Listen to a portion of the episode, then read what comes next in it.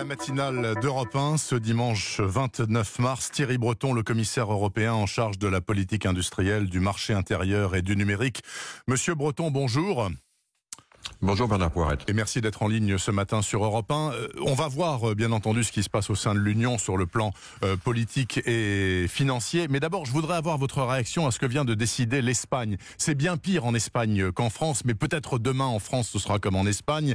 Et le Premier ministre espagnol a décidé hier de stopper toutes les activités industrielles et économiques non essentielles pour deux semaines. C'est-à-dire en clair, le pays est complètement à l'arrêt. Est-ce que vous préconiseriez cela si vous en aviez le pouvoir, Thierry Breton, ou est-ce que c'est une erreur selon vous?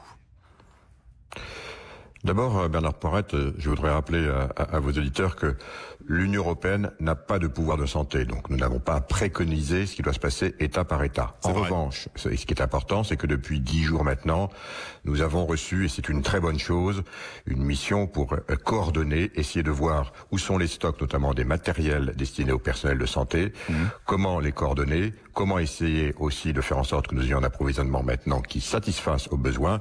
Et donc, c'est en place maintenant.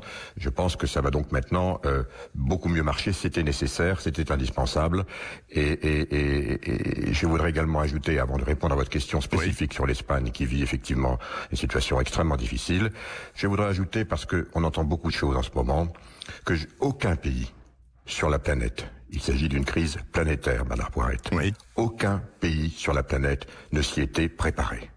Je me souviens, en janvier, lorsque la Chine commence à recenser ses cas dans la région du Wuhan, elle nous appelle à l'aide, Bernard Poirette. Et on leur envoie de l'aide, car elle n'a pas, car elle n'a pas assez de matériel. Et nous leur envoyons 56 tonnes de masques, de respirateurs, de matériel. Et c'était normal. Car cette guerre, voyez-vous, nous ne la gagnerons qu'ensemble. Aujourd'hui, l'épicentre est évidemment en Europe, eh bien, elle nous renvoie ce que nous lui avons fait. Mhm. Maintenant, en Europe, il y a différents pics. Nous, à la Commission européenne, nous essayons d'anticiper, de voir où sont ces pics. Je rappelle tout de même que le pic italien n'est pas encore là. Non. On espère, on espère qu'il sera atteint d'ici quelques jours, peut-être demain, peut-être après-demain. Nous le souhaitons, parce qu'après, évidemment, il s'agira d'organiser la décroissance, et ce sera évidemment une bien meilleure nouvelle dans cette tragédie. L'Espagne, vous avez, vous avez raison, c'est le second pays le plus touché. Je me rappelle moi-même, il y a quatre semaines, j'étais en Espagne, alors que euh, j'étais en discussion avec le ministre de la Santé, et elle m'annonce en cours de notre discussion, tiens, nous avons notre premier cas.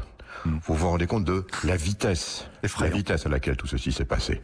Et donc effectivement, euh, aujourd'hui, compte tenu de cela, eh bien, euh, le Premier ministre espagnol a pris, je crois, les mesures qui s'imposent, c'est-à-dire évidemment, on le sait, pour essayer d'enrayer le mieux possible cette pandémie, eh bien, il faut être confiné.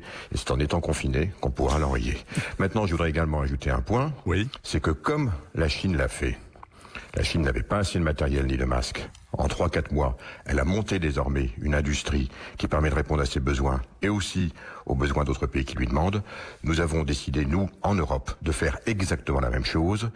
Nous avons mobilisé toutes les entreprises qui pouvaient produire des masques, des masques. Et je tiens à vous le dire, il y a eu vraiment une réponse extraordinaire des industriels. L'objectif, c'est que, comme la Chine l'a fait au cours des trois, quatre derniers mois, nous soyons, nous, en Europe, autosuffisants dans les trois, quatre mois qui viennent pour pouvoir répondre aux besoins de façon totalement autonome, mais aussi, il faut le dire aussi, pouvoir aider ceux qui en auront besoin ensuite. Je pense en particulier euh, peut-être à nos amis africains. J'espère qu'il n'y aura pas de développement tragique là-bas. Peut-être aussi euh, aux Américains, parce que eux non plus ne sont pas du tout préparés, n'étaient pas préparés à cette pandémie. Non, d'ailleurs, je rappelle que le président Trump a demandé avant-hier à General Motors de réactiver une usine qui ne tourne pas pour fabriquer des respirateurs, alors que General Motors fabrique des voitures normalement. Thierry Breton, je note dans vos propos le mot solidarité, donc solidarité internationale. Alors parlons de la solidarité au sein de l'Union européenne. Elle est fortement entamée, cette solidarité. Je cite la presse italienne ce matin qui dit l'Europe est laide, elle est morte, elle est lâche. Le Premier ministre portugais qui dit le discours des Néerlandais est répugnant, leur mesquinerie récurrente menace l'avenir de l'Union européenne. Et même Jacques Delors, qu'on n'avait pas entendu depuis 15 ans, qui a 94 ans, le père de l'Union européenne, qui dit le manque de solidarité fait courir un danger mortel à l'UE. Est-ce que c'est vrai tout ça? Est-ce que l'UE est en train d'exploser, Thierry Breton? La réponse c'est non, bien évidemment. C'est non, bien évidemment. En revanche, il y a un mot que vous avez évoqué et qui pour moi est le mot essentiel de cette crise, c'est le mot solidarité. Solidarité d'abord entre nous tous, nous les citoyens européens, nous les citoyens français. Solidarité, on le voit aujourd'hui. La solidarité, euh, elle est plus forte, beaucoup plus forte euh, qu'auparavant. Euh, c'est un peu, je l'espère du reste, le retour de la solidarité et, et peut-être moins de l'individualisme. Solidarité, vous avez raison de le rappeler, en Europe. D'abord et avant tout, en ce qui concerne la bonne circulation des produits euh, de santé. Moi, j'ai lu aussi, heureusement, que les journaux italiens, peut-être pas les mêmes, remerciaient la France et l'Allemagne d'avoir envoyé des masques, plus de masques du reste, en Italie que la Chine ne l'a fait. Mais c'est vrai, vous avez raison, il faut pas le nier. Maintenant, on va rentrer dans la phase, évidemment, de, euh, j'espère, le plus rapidement possible, de la reconstruction économique. Ne pas oublier, évidemment, tout ce qui se passe sur la santé, c'est notre priorité absolue. Mais, euh, il, faut également, il faut également se préparer, se préparer, j'allais dire un peu au jour d'après.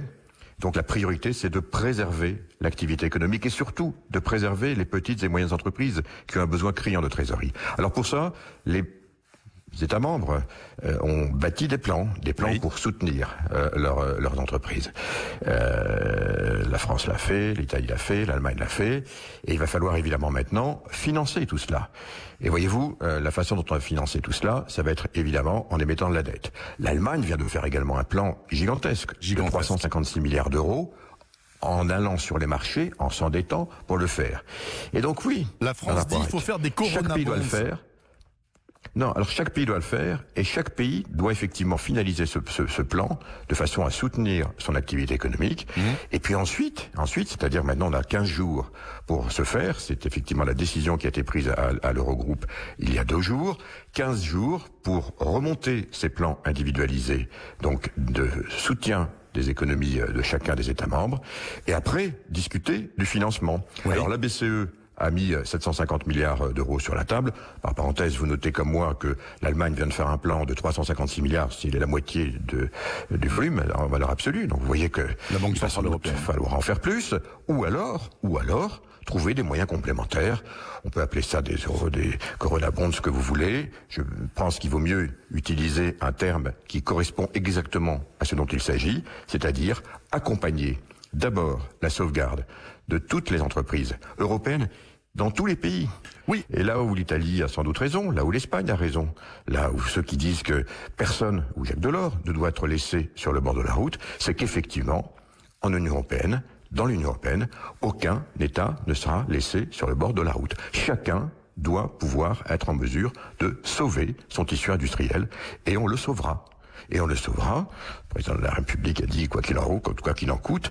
Eh bien, au niveau de l'Union européenne, le travail de tous les États membres, des ministres de l'économie et des finances, puis ensuite des États membres, c'est effectivement de s'assurer qu'avec les moyens qui sont disponibles aujourd'hui, eh bien, il faudra que tous les plans de sauvetage puis de relance puissent être financés. Et on verra bien si on peut le faire grâce au financement qui a été mis sur la, sur la table par la BCE, ou s'il faudra des financements complémentaires. Je crois qu'en méthode, c'est comme cela qu'il faut travailler et c'est comme cela que l'on travaillera. Et puis, euh, et puis, je suis convaincu d'une chose, Madame Poirette, à la fin, tout le monde, et je dis bien tout le monde, sera solidaire. Solidaire en Europe, mais je vais aller un peu plus loin. Solidaire aussi dans le monde, car il s'agit d'une crise mondiale. Malheureusement, on le voit. Aucun continent n'y échappe. Songez qu'à l'heure où nous nous parlons, l'Inde tout entière est confinée. Absolument. Un milliard de cent millions d'habitants. Les États-Unis, on le voit. Eux aussi paraissent très divisés aujourd'hui de là où nous sommes. Un État se ferme, un autre interdit le passage d'une frontière. Qui avait vu ça entre l'État de New York et, le Connecticut? Oui, oui. On n'avait jamais vu ça. Et il y a des différences. Euh, les gouverneurs vont euh, réagir différemment. C'est un peu normal dans une crise de cette nature. Chacun doit privilégier effectivement eh ben, ce dont il a la charge. Mais derrière, je le redis, on ne, on ne pourra se sortir de cette crise et on s'en sortira que par une solidarité mondiale. Nous avons aidé la, la Chine, elle nous aide. Nous allons aider ensuite ceux qui auront besoin de nous, et c'est globalement que l'on s'en sortira. Merci infiniment en tout cas pour ces propos apaisants de Thierry Breton, commissaire européen en charge de la politique industrielle, du marché intérieur et du numérique. Donc dans les deux prochaines semaines, les discussions seront intenses ici en Europe pour savoir comment financer justement la sortie de cette épouvante sanitaire dans laquelle nous sommes plongés depuis maintenant deux semaines. Merci beaucoup Thierry Breton, je vous souhaite un très bon dimanche. Bon courage à vous, merci.